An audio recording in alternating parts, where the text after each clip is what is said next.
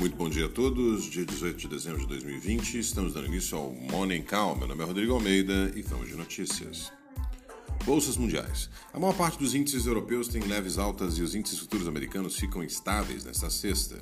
Investidores acompanham sinais negativos sobre um novo acordo comercial pós-Brexit entre Reino Unido e União Europeia, além da perspectiva de aprovação de um novo pacote de estímulos e de mais uma vacina nos Estados Unidos.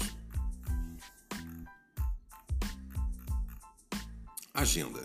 Às 6 horas foi divulgado o índice de conta corrente da União Europeia, que mede a diferença entre o valor de produtos exportados e importados, serviços e pagamentos de juros, relativos a outubro. O índice veio entre 34,1 bilhões de euros.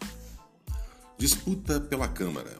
Após uma reunião de quase três horas entre presidentes nacionais e líderes das bancadas dos partidos de esquerda PT, PDT, PSB, PCdoB e PSOL, decidiram formalmente que vão vetar o apoio a qualquer candidato apoiado por Bolsonaro na disputa pela presidência da Câmara dos Deputados.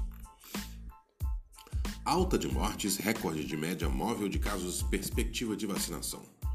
O consórcio de veículos de imprensa que sistematiza dados sobre o Covid coletados por secretarias estaduais de saúde no Brasil divulgou às 20 horas de quinta o avanço da pandemia no Brasil às 24 horas.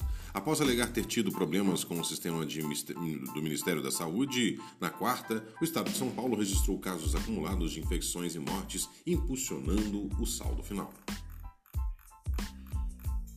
Radar corporativo.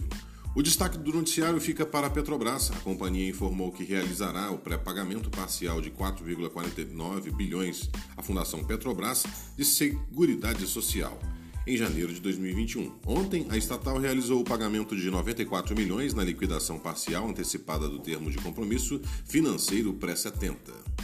Essas foram as notícias do Morning Call. Muito obrigado pela audiência. Encontro vocês mais tarde. Tenham todos um excelente dia e até lá.